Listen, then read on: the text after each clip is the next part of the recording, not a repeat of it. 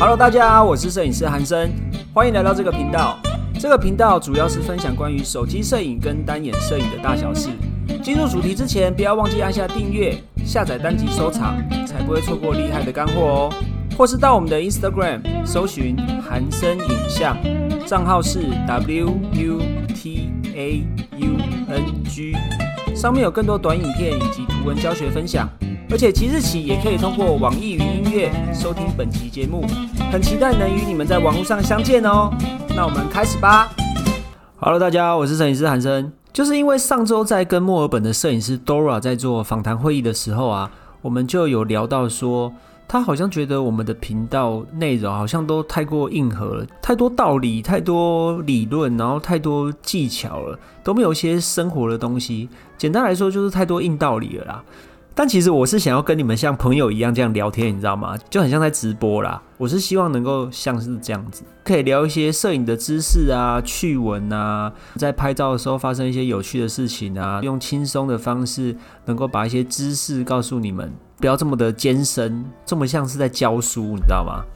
但是我也知道，就是当我们入行几年之后啊，很多事情，尤其是摄影的知识啊、相机的设定啊，然后一些技巧啊，在我们入行几年之后，很多专业术语就是会变成太理所当然了，就会常常忘记要用一些大众可以理解的方式。尤其在听这个频道的很多人啊，你可能是。刚刚开始对摄影有兴趣而已，然后也许你是摄影的新手，当然你很有可能你已经拍摄很多年了啦。不管怎么样，我都希望能够用轻松、能够好理解的摄影知识，然后告诉到你，给你提供更多价值，帮助你在摄影的路上能够走得更顺利。但我在拟稿啊，或者是我在构思要讲什么主题的时候，常常就是会陷入自己的迷失里面。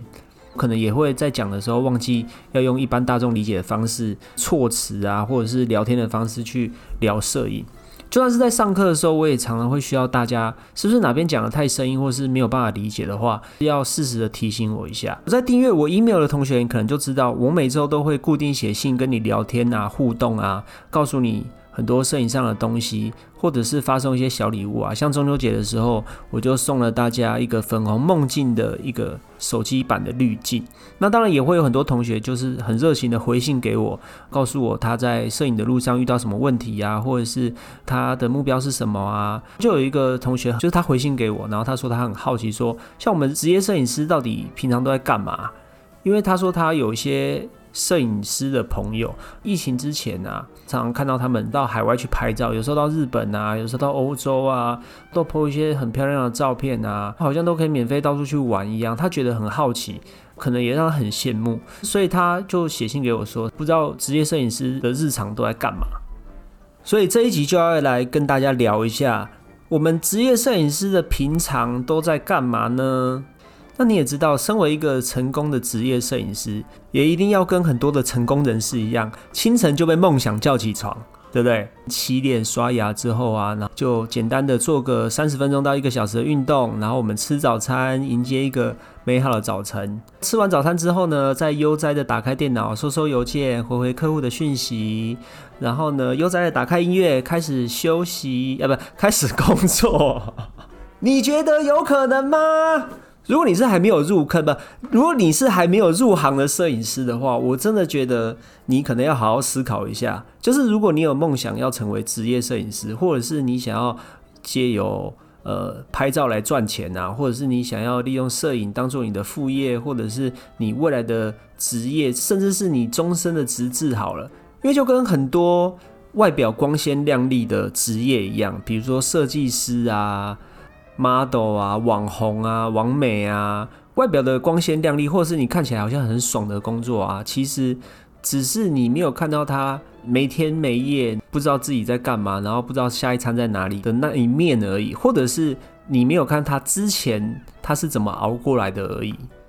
可是这一集我不是要告诉你说职业摄影师有多难养成啊，我先其实是要告诉你日常摄影师都在干嘛。如果我是刚成立工作室，现在不是啊。但是我刚刚成立工作室的时候，因为都只有我一个人，除了拍照修图之外，我还要写文案，我要想行销，我要回客户讯息，我要修图嘛。那我还要去拜访客户，去拜访厂商，想办法经营我的粉砖，经营我的 IG，建设我的网站，整理我的作品集，整理我的照片，备份我的照片，这些是一般的日常。当然，像刚刚写信给我的同学，他说：“哎，我是不是到哪边常常去拍照啊？他的朋友们常常到国外啊，到海外，或者到很多漂亮的地方拍照，这也是事实。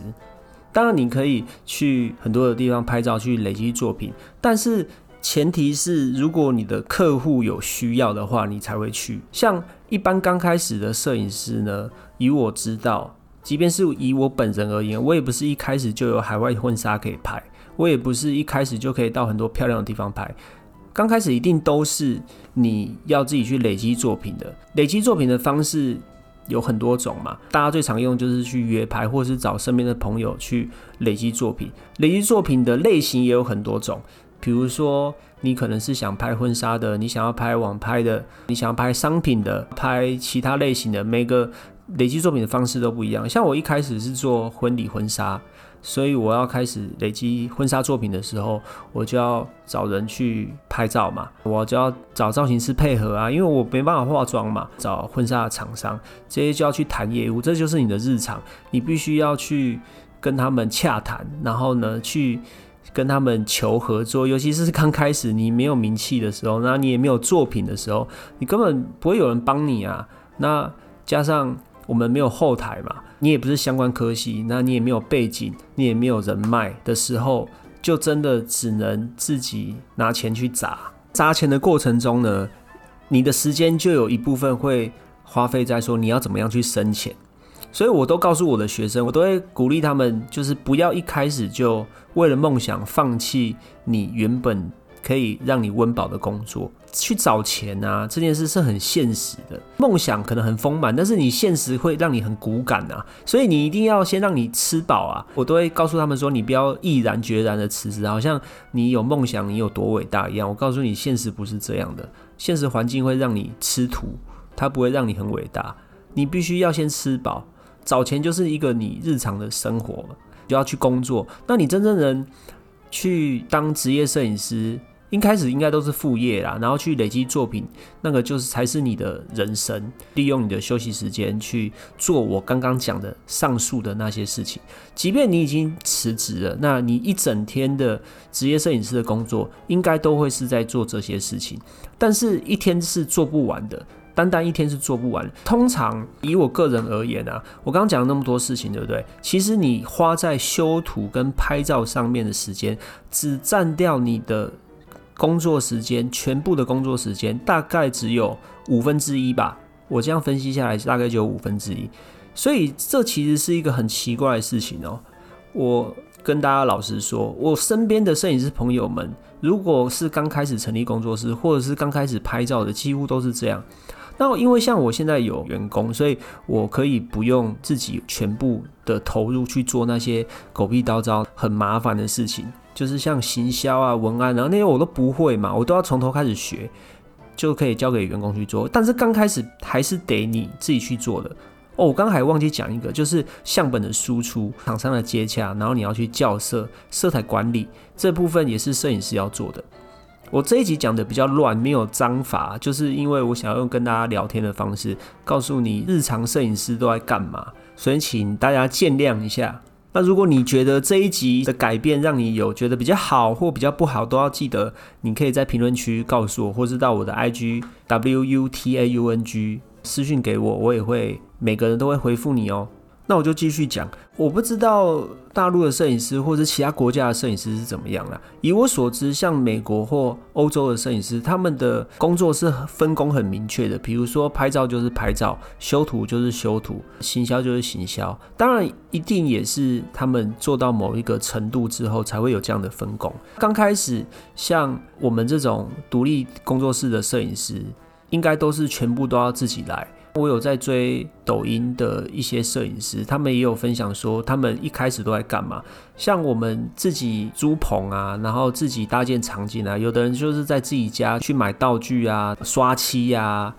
这些都是我们的日常。光是刷漆这件事情就要刷超级久的，有些道具你要自己做，比如说木箱啊，一般拍照最常用到的木箱，还有补土啊，或者是一些简单的场景的搭配啊，这些其实都是要自己来的。背景纸的架设啊。因为背景很长，一般家里不一定能装得下这些东西，就是你要去收纳，然后你要去整理呀。所以其实你看，如果你们有去过职业摄影棚的话，你会发现东西都会很多。当然，如果你摆得好的话，那当然是非常棒啊。但是有些如果没有在出租，就是完全是摄影师自己在工作使用的那种摄影棚，如果你有去过，你就会发现，哇，那真是一个乱到不行。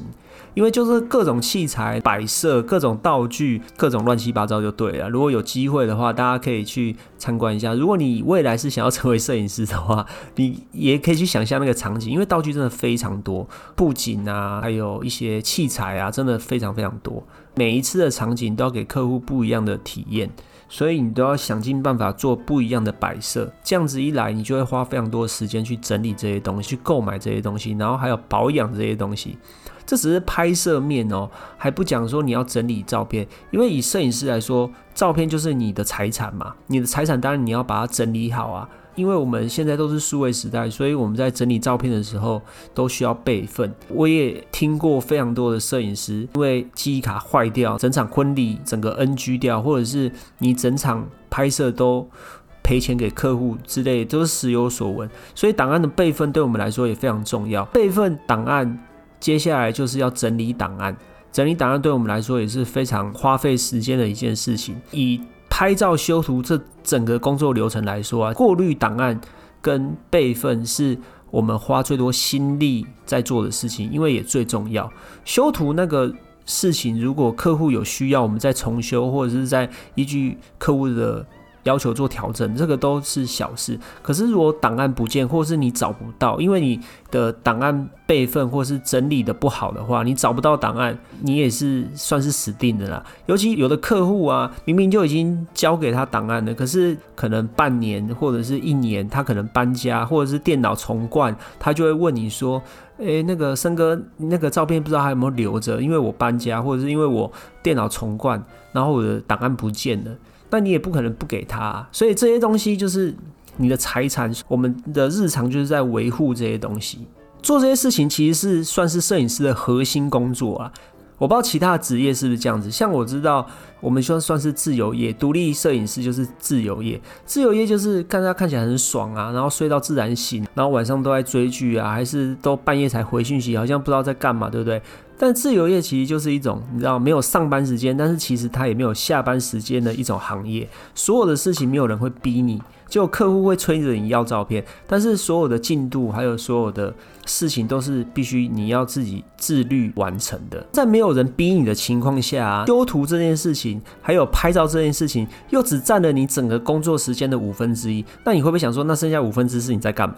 我告诉你，剩下五分之四，你就是在学习新的技能，就是你从来没有碰过的文案，写文案，去找灵感，去行销自己，行销自己的作品，学着怎么下广告，怎么去经营粉砖，跟你的受众互动，做你自己的作品集，怎么去建设网站，怎么去当业务，跟婚纱公司沟通，因为你需要他们借礼服给你嘛，或者是说他们有客人的话可以 pass 给你嘛，花时间去找。配合的造型师不能找技术太差的造型师，又要合得来，因为他算是你的工作伙伴嘛。所以造型师你也要花时间去认识、去沟通。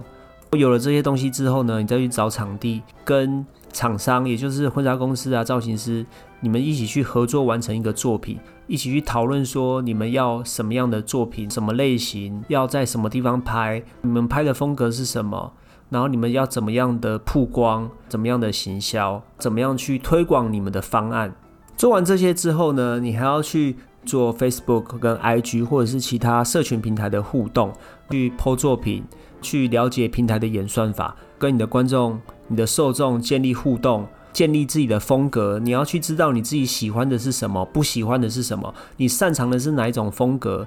接下来，您可能还要去寻找灵感，持续的进修自己，让自己更进步，不要让自己被淘汰。这些都是我们职业摄影师日常在做的事情啊。当然，当你有一定的拍摄经验，或者是你有一定的作品的累积，在业界可能有一定的客户，慢慢的累积你自己的名气之后，这些情况都能够比较改善。当然，有很多摄影师也开始学着国外的工作室，或者是国外的摄影师，把你的专业分工，比如说像我现在就有把行销跟文案，还有我的社群平台。就给我的员工去做，我觉得专业分工是很重要。如果你要把事业做大，我觉得专业分工真的相当重要。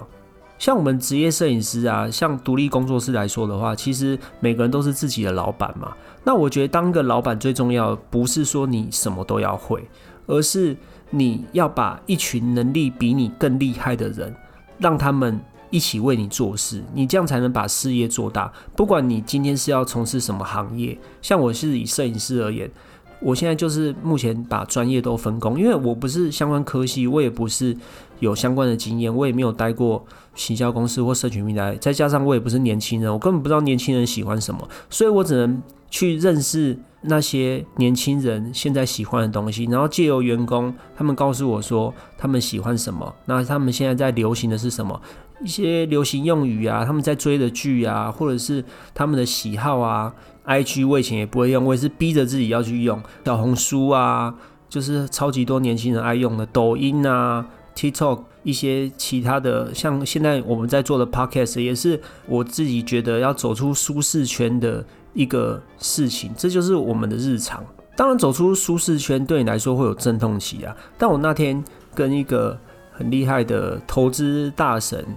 就是有聊天，我们有聊到说走出舒适圈是一个很痛苦的事情。他告诉我一段话，他说：“其实你不要这样想，你不要觉得说你在脱离舒适圈，你要想说你只是在扩大你的舒适圈。”他说：“你看哦，你一开始就是会拍照的人嘛，不是嘛？你不是一生下来就会拍照，所以你在学习拍照、学习摄影的过程中，你一定也有阵痛期啊，你一定也在。”痛苦的学习，或者是你在学习理论啊、学习光影啊、学习让照片更好的时候，你一定也有经过这种痛苦期。这个痛苦期现在对你来说，是不是已经相对的是一个舒适圈了？你现在拍照是不是就是已经下意识的拍照？我想想说，哎，好像也对。我现在拍照几乎不用做过多的事情。只要稍微简单沟通，我就知道哦，这客户要什么，这个客户喜欢的是什么，我也能够 get 到客户想要沟通的点，知道他就是喜欢什么，不要什么，所以沟通都很顺利，拍照的时候也会很顺利。我想想也对，因为我刚开始真的不是这样，光光是跟客户沟通这件事情，然后引导 pose 这件事情，就让我很头痛了。我也跟很多同学一样，就是我到了拍摄现场，根本不知道。我这个时候要叫 model 干嘛？叫我的客户干嘛？我刚开始也没有办法一次一个人把一整天的工作完成，大都是这样过来的。我觉得这段话很正面，然后让我觉得说，哦，没错，现在就只是一个过渡期，我正在扩大我的舒适圈而已。就跟我现在在录 podcast，然后试着跟你们聊天，即便现在没有任何人跟我互动，我就是对着一个麦克风在那边自己讲自己的话，自己笑，自己很尴尬，自己大叫。跟大家做分享啊，因为如果你现在也正是要跨出你的舒适圈，你可能也要扩大你的舒适圈。正在想要学习摄影，然后你正在听我的频道，正要学习一项新的技能，我觉得这个很正面的话跟你做分享。这就是摄影师的日常。报告完毕了。希望如果你以后成为摄影师之后呢，能有更有效率的做法。但依我知道了，目前台湾的摄影环境。独立摄影师应该差不多都是这样子，我还是觉得专业分工是很重要的。如果你想要从事摄影这个行业，如果你能够把专业都分工出去，我相信你在摄影领域能够。更垂直、更专精、更好的去服务到你的客户，这样才有一个正向的回馈。当然，你会告诉我说：“哦，我现在又没钱，现在又没有预算，我没有办法把这些东西都外包出去啊，我没有办法请员工。”当然是这样子的，没有错。所以，我们就必须要想办法。刚开始不是就讲说，你要先把自己吃饱吗？你要先温饱你自己，你不要为了梦想放弃你自己的那个叫什么五脏庙。因为讲到这个啊，我就会想到说，我刚开始学习摄影的时候，我也有曾经想过说，我要不要为了梦想，我就先辞职，然后呢，甚至是把我的积蓄全部就是一次说哈，做一个摄影棚出来。因为我知道做摄影棚就是要很多钱，如果你有概念的话，至少几十万甚至是上百万是跑不掉的。我当时甚至有过这种疯狂的想法，但是还好我当时没有做，真的是还好。这段经历啊，就是告诉你们摄影师的日常，然后我也顺便告诉正在收听频道的大家，如果你们有类似的梦想呢，或者是你有未来类似的情况呢，就是你要三思。经历过这些之后呢，才有客户找你，或者是你才有心力，比如说到海外去拍照啊，到你想要去的美丽的地方拍照啊，拍到很多 model 啊，很多网红啊，很多网美啊，有人写信跟你求合作啊，你要先经历过前面这些，你就会有机会可以遇到这些事情。当然，我也很幸运的，就是有。客户找我去海外拍照，也到过，比如说意大利啊、欧洲啊、巴黎啊、法国啊、英国这些漂亮的地方去，也是因为工作的关系，所以才有机会到这些国家去拍照。都是因为摄影，摄影真的改变我一生，也改变我的命运啊！但是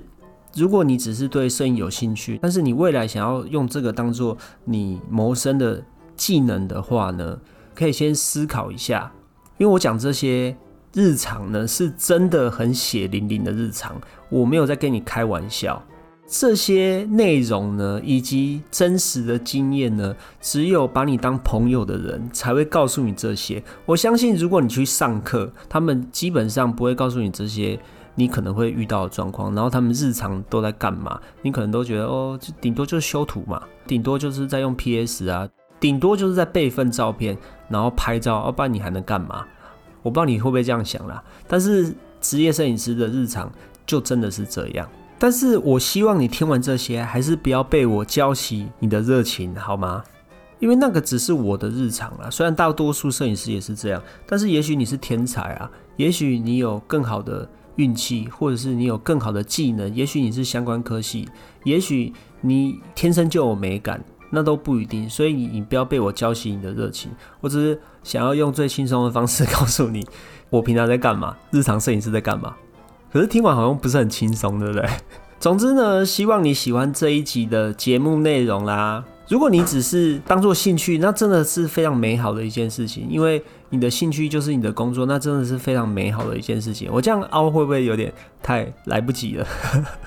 但是我是真的希望大家还是可以。把摄影当做你的兴趣，然后去观察、记录这个世界的美好，记录生活，或者是甚至是它可以当做你一个技能，我觉得都很棒。但踏入职业当然就是另外一个领域啦，这就是职业摄影师嘛。我们要讲职业摄影师的日常嘛，所以我就把这些丑话都先告诉你啦。OK，今天这一集就到这边啦。我们很重视您的意见，不管有什么想法，都欢迎留下评论告诉我们哦。们的鼓励是支持我们分享更多的动力，或者是也可以到我们的 Instagram 搜寻韩生影像，